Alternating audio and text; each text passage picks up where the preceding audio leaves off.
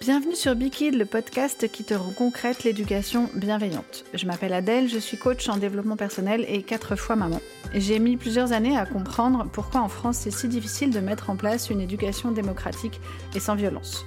Comme toi, peut-être, j'ai été tiraillée entre la peur de l'enfant tyran et le stress de l'heure grillée de cerveau à force de cris et de punitions. Sans parler du temps qui te manque cruellement, de tes réservoirs que tu ne remplis jamais et des injonctions aux parents parfaits qu'on te matraque de dégommer, mais surtout sans te dire comment. La mission que je me suis donnée à travers ce podcast, c'est de t'apporter une vision de l'éducation bienveillante dans la vraie vie. Je te parlerai de situations concrètes tirées de mon quotidien ou du tien. Tu peux d'ailleurs utiliser SpeakPike pour me soumettre une question ou une situation qui serait compliquée pour toi. Et je te garantis que tu n'as pas besoin de punir, de crier, de menacer ou de mettre à l'écart ton enfant, et ceci quel que soit son âge. Chaque semaine, je t'explique comment on réussit ce tour de force, sans renier tes valeurs, ni te faire des nœuds au cerveau. Est-ce que tu es prêt à kiffer ta vie de parent? Alors c'est parti pour l'épisode du jour.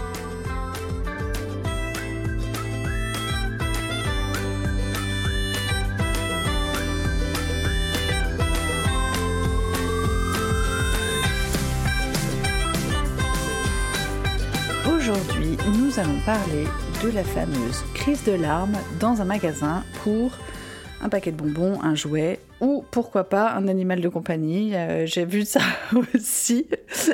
Je pense que c'est quelque chose que tout le monde a vécu au moins une fois. Euh, la fameuse crise dans un, magasin ou un supermarché, si possible en public.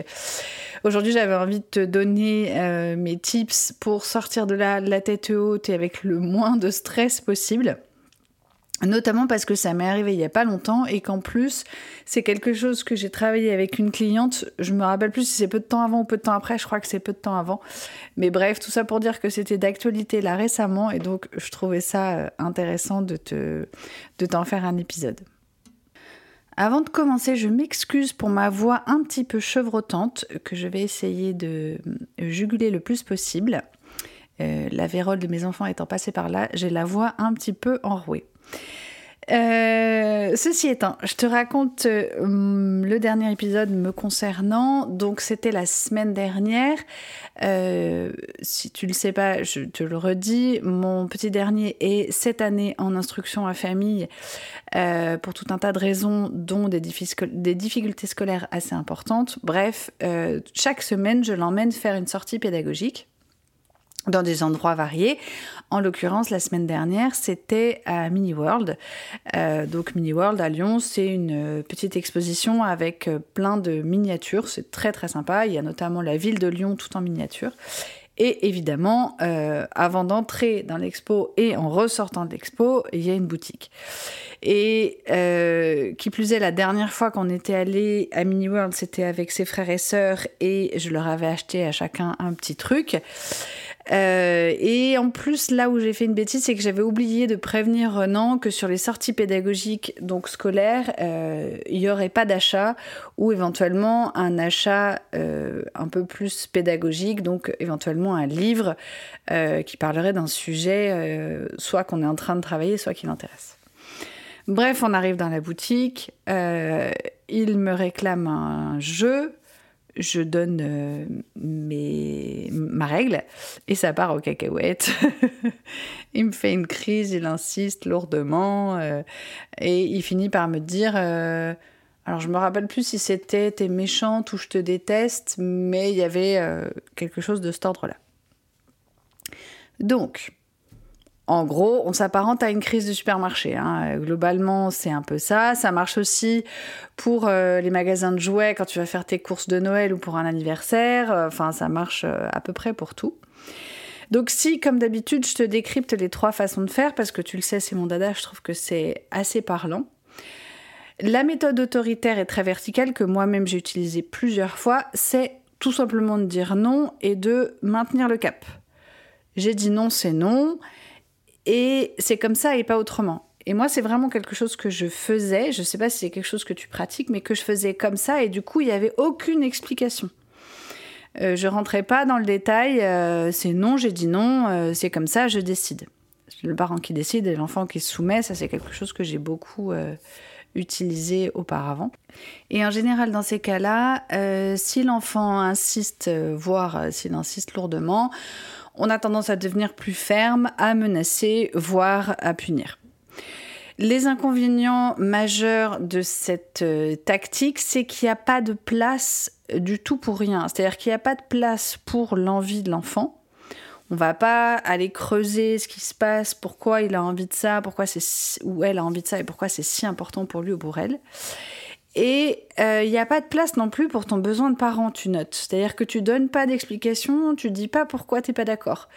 Et je pense que moi, ça m'est même arrivé de dire non sans même réfléchir à savoir si j'étais d'accord ou non. C'est-à-dire que j'avais tellement l'habitude de dire non pour tout. À partir du moment où il réclamait quelque chose dans un magasin, je me posais même pas la question de savoir si pour une fois, pourquoi pas, ce serait OK. C'était non d'office.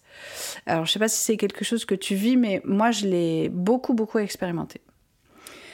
Euh, si on essaye d'extrapoler la méthode laxiste, que je qualifie sur celui-là un peu aussi démissionnaire, parce que euh, je le vois aussi euh, assez souvent, c'est-à-dire que c'est un peu l'écueil de ce qu'on pense être de l'éducation bienveillante, c'est-à-dire qu'on va se lancer dans des explications assez longues, assez détaillées. J'ai souvent des parents qui me disent Oui, mais Adèle, j'explique pourtant, et, et ça marche pas. Et je te dis et je te répète, oui, les explications, ça ne marche pas. Euh, tout seul, ça sert à rien. Et euh, les explications, ça doit être le plus court possible et le plus simple possible. Se lancer dans des grandes explications, en règle générale, ça marche pas parce que les enfants, ceci étant comme les adultes, ne font pas ce qu'on dit, ils font ce qu'on fait. Donc, euh, tu vas te lancer dans des explications, parfois un peu longues, parfois un peu détaillées, et puis au fur et à mesure que l'enfant insiste, ben, pour éviter la crise ou euh, les regards chargés de sous-entendus du monde qui est autour, parce que c'est aussi souvent là le, vraiment le nœud du problème. Bah, tu vas céder, ou alors euh, tu vas céder pas sur ça, mais sur autre chose histoire de garder un peu la tête haute, mais euh, sans montrer aux autres que tu as cédé en fait. Les inconvénients sont les mêmes dans les deux cas. Hein. Que tu cèdes ou que tu fasses semblant de céder, ça va revenir euh, exactement au même. Et donc les inconvénients dans ce cas-là, c'est que, encore une fois, l'enfant ne va pas vivre son envie. C'est-à-dire qu'il te dit j'ai envie de ça, euh, tu vas essayer de lui expliquer pourquoi t'es pas d'accord. Ça, ça peut éventuellement fonctionner. Mais en général, tu vas pas creuser euh, le, pourquoi de l'envie de, l'enfant. Et typiquement, sur une envie de bonbons, si on creuse pas, bah c'est dommage parce que ça peut être juste soit une envie de bonbons parce qu'il a vu les bonbons, soit une faim. Et du coup, un enfant qui a faim, tu peux éventuellement le détourner sur quelque chose de plus euh, OK pour toi en termes d'hygiène alimentaire, tu vois. Euh, donc, il n'y y a, de, a pas de décryptage euh, de l'envie de l'enfant. Et il n'y a pas vraiment de place non plus pour ton besoin de parent.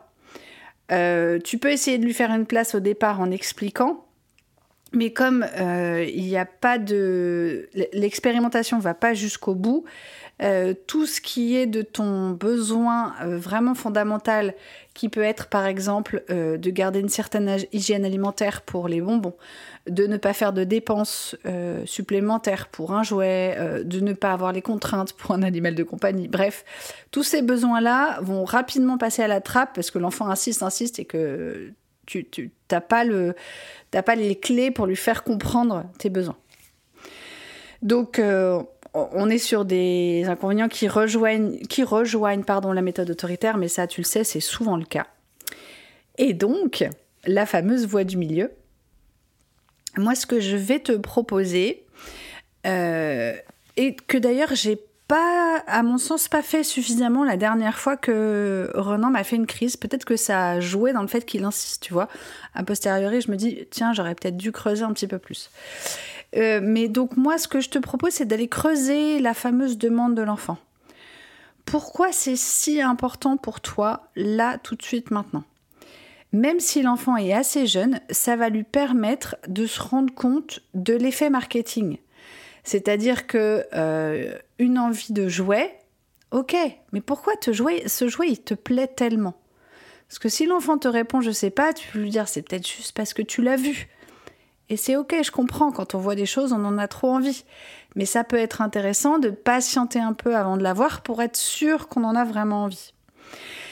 On va pas plus loin hein, sur les explications, mais ça, ça peut vraiment aider l'enfant à comprendre que euh, euh, réclame ce qu'il voit et pas forcément ce dont il a envie. Pareil pour les bonbons. Euh, est-ce que c'est vraiment que tu as envie de bonbons là tout de suite ou est-ce que tu as faim? Parce que si tu as faim, je veux bien aller te chercher une banane n'importe quoi d'autre qui est OK pour toi d'un point de vue de l'hygiène alimentaire. Euh, et on pourra prendre des bonbons la prochaine fois, par exemple, ou alors on en achète pour un anniversaire, euh, pour ceci ou pour cela.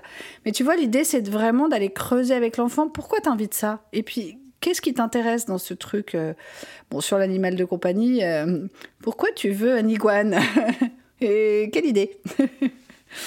ça, va, ça va te permettre vraiment déjà de connecter avec l'enfant, parce que son envie va être entendue et acceptée. Et puis, de lui faire comprendre euh, tout ce qu'il y a derrière cette envie et ce besoin qui t'exprime. Ensuite, euh, ce que je te propose, c'est d'expliquer très brièvement, le plus brièvement possible, tes besoins de parents. Euh, par exemple, moi j'ai dit à Renan, je suis désolée, mon poussin, je comprends que tu as envie de ce jouet, mais moi je, je ne veux pas dépenser de l'argent en plus là aujourd'hui. Donc acheter un jeu, c'est pas ok. Éventuellement quelque chose qui va t'apprendre parce qu'on est à l'école et que dépenser pour l'école c'est ok pour moi. Dépenser pour autre chose, c'est pas ok pour moi. Euh, et du coup, l'idée, ça va être de trouver le compromis qu'il y a entre les deux.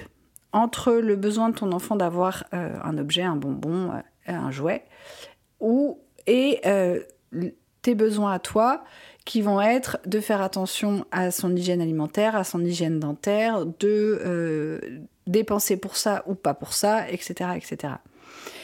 Euh, donc, je te donnais l'exemple de la faim. On peut acheter quelque chose de validé ou euh, tu dégaines ça de ton sac si tu en as un. Mais quoi qu'il en soit, faire la différence entre la faim et l'envie de manger quelque chose, ça va te permettre de trouver un compromis très facilement. Pour ce qui est des jouets ou des cadeaux, tu peux proposer de prendre une photo, de le mettre sur une liste de Noël, sur une liste d'anniversaire. S'il n'y a pas de fête proche euh, pour pouvoir s'acheter ce cadeau, ça peut valoir le coup aussi de proposer à ton enfant de faire une cagnotte. Par exemple, avec, euh, je ne sais pas si ton enfant euh, reçoit des pièces sous son oreiller quand il perd ses dents, par exemple, ou juste la petite monnaie des courses, tu peux lui dire, bah, puisque tu as vraiment envie de ce petit jouet, ce que je te propose, c'est qu'à chaque fois qu'on va faire les courses, on met un centime dans dans, une boîte et puis quand tu auras suffisamment d'argent, on pourra te l'offrir. Ça, c'est hyper pédagogique d'un point de vue de la gestion de l'argent, de la gestion de la frustration, de la gestion de l'envie ou pas. Euh, ça a vraiment euh, plein de vertus et ça te permet d'utiliser cette technique un peu globale que moi j'aime beaucoup utiliser, c'est-à-dire de remplacer le non par la technique du OK quand. Ce n'est pas non, tu n'auras pas ce jouet, c'est OK, tu auras ce jouet quand ce sera ton anniversaire, euh, à Noël, euh, quand on aura réuni assez d'argent pour ça. Euh. C'est pas non, je ne veux pas que tu manges de bonbons, c'est ok, tu pourras avoir des bonbons après le repas, pour cet anniversaire, etc., etc. Tu remplaces le non par OK quand? Ça demande un petit peu de travail en amont ou après pour les prochaines fois, mais rapidement, ça, devient assez intuitif et c'est ultra, ultra efficace. La technique de la photo, quand c'est un jouet, ça marche assez bien. Donc chez les enfants euh, suffisamment grands, euh, suffisamment grands, j'entends vers 4-5 ans, parce qu'avant c'est effectivement euh, illusoire, mais chez les enfants suffisamment grands, ça permet de leur faire toucher du doigt l'intérêt de la technique marketing, même si évidemment tu vas pas appeler ça comme ça devant ton enfant, mais ça leur fait comprendre que quand ils voient quelque chose, ils ont envie de l'acheter et que c'est pas parce qu'ils en ont envie, c'est parce qu'ils le voient. Et tu peux même partager ta propre expérience. Moi, c'est ce que je fais parce que j'ai tendance à être une acheteuse un peu compulsive et du coup, je m'astreins à cette technique-là.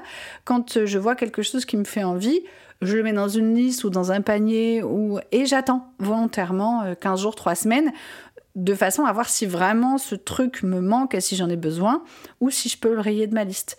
Et euh, ça, je le dis déjà des fois aux enfants. Je dis ouais, moi aussi, pour moi, c'est dur de pas euh, vouloir m'offrir plein de petites choses, sauf que bah, euh, au bout d'un moment, ça finit par coûter une grosse somme d'argent et il y a des choses qu'on pourra pas faire avec cet argent et c'est dommage. Donc moi, ce que j'utilise comme technique, c'est ça. ça, c'est pareil, ça te permet beaucoup de connecter avec ton enfant. Quand tu partages ta, propre expérience et que tu leur dis moi aussi je vis ça et je comprends que ce soit difficile pour toi, d'un coup, euh, ils vont être beaucoup plus réceptifs. Ça, ça marche du feu de Dieu avec les ados. Alors quand tu changes de paradigme éducatif avec des enfants déjà grands, au départ, ils ont toujours tendance à se demander si c'est du lard ou du cochon. Mais rapidement, euh, ils s'apaisent et le fait de leur partager ta propre expérience et de te mettre à leur niveau, c'est hyper, hyper pertinent avec des enfants qui sont grands et avec des pré-ados et des ados. Euh, ceci étant, si l'enfant reste sourd à tes propositions, et c'est ce qui s'est passé avec moi euh, l'autre jour, alors je pense que j'ai, encore une fois, pas suffisamment creusé sur le besoin de Renan. Peut-être que si j'avais creusé un peu plus, j'aurais eu moins de résistance. Euh, J'essaierai la prochaine fois, je te dirai ça. Mais en tous les cas, ça peut arriver que ton enfant reste totalement sourd à ce que tu lui proposes, se mette en colère, boude ou euh, même parfois deviennent un peu violents verbalement, voire physiquement. Alors, pour tout ce qui est de l'enfant qui tape ou de l'enfant qui devient euh, insultant, euh, je te renvoie aux épisodes 13 et 1 où je parle de ces deux problèmes-là. Moi, j'ai eu du coup, je te déteste, tout est méchant. Je ne me rappelle plus exactement, mais c'était de cet acabit-là. Et moi, dans ces cas-là, euh, ce que je fais, c'est que je reformule systématiquement. C'est-à-dire que je lui dis non, tu ne me détestes pas, je le sais, j'en ai la conviction profonde. Euh, tu es déçu, et ça, je comprends, c'est OK. En revanche, me dire que tu me détestes, c'est vraiment pas agréable pour moi, et en plus, c'est pas vrai. Et même si c'était le cas, de toute façon, je t'aime quand même. Euh, ou alors, euh, des fois, je dis, quand il, me répond comme ça, je te déteste, je lui réponds, ouais, moi aussi, je t'aime, mon amour. ça, ça a deux gros avantages. Le premier, c'est de te dire à toi-même, j'aime mon enfant de façon inconditionnelle, même quand il me dit qu'il me déteste. Ça te permet de faire descendre la pression et ça exprime à ton enfant qu'il a l'amour inconditionnel de son parent et ça, ça le sécurise à mort. Alors, j'ai beaucoup de parents qui sont gênés par ça et qui me disent je comprends pas avec moi il est beaucoup plus comme ci comme ça. Avec la nounou il se tient très bien avec moi c'est l'enfer avec la mamie.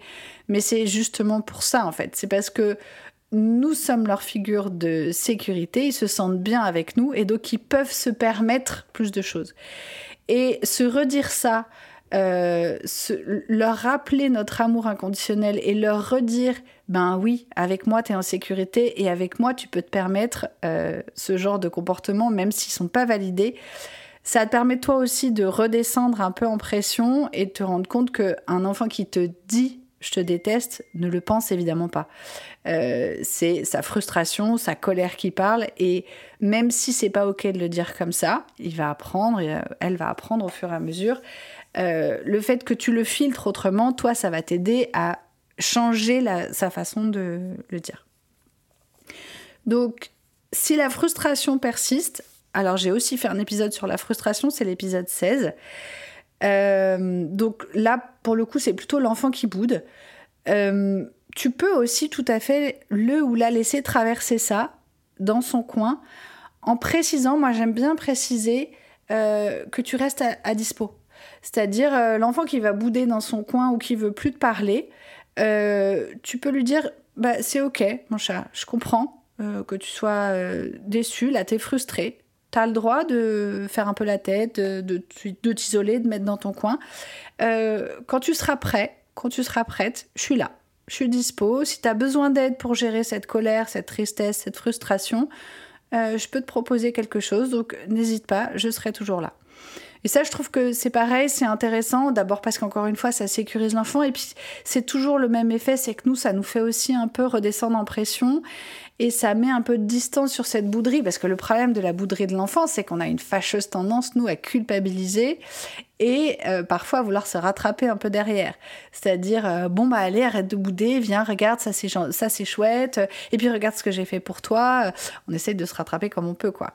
Et sauf que alors ça n'a pas vraiment d'intérêt d'un point de vue pédagogique, et puis ça a plutôt tendance à donner à notre enfant le message de mon parent est là pour me faire plaisir. Or, c'est pas toujours le cas, même si on essaye de leur faire plaisir le plus possible et c'est ok. Bah, il y a juste des fois où on est un peu obligé de euh, leur faire vivre l'expérience de la frustration et de la colère. Donc, euh, moi, j'aime bien euh, rajouter ce petit bah, je suis là. Si dès que tu as besoin de moi, je serai dispo. Surtout, n'hésite pas à revenir vers moi quand tu seras prêt, quand tu seras prête.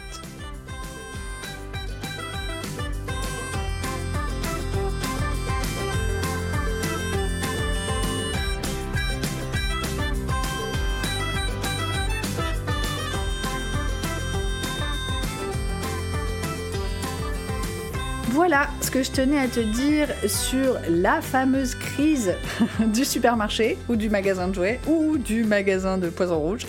Euh, je te remercie de m'avoir écouté jusqu'à la fin. J'espère vraiment que ça te sera utile. Si c'est le cas, euh, n'hésite pas à revenir vers moi. Et si c'est pas le cas, que ça fonctionne pas, n'hésite pas à revenir vers moi aussi pour me dire ce qui n'a pas fonctionné et pour que je puisse t'aider à réajuster.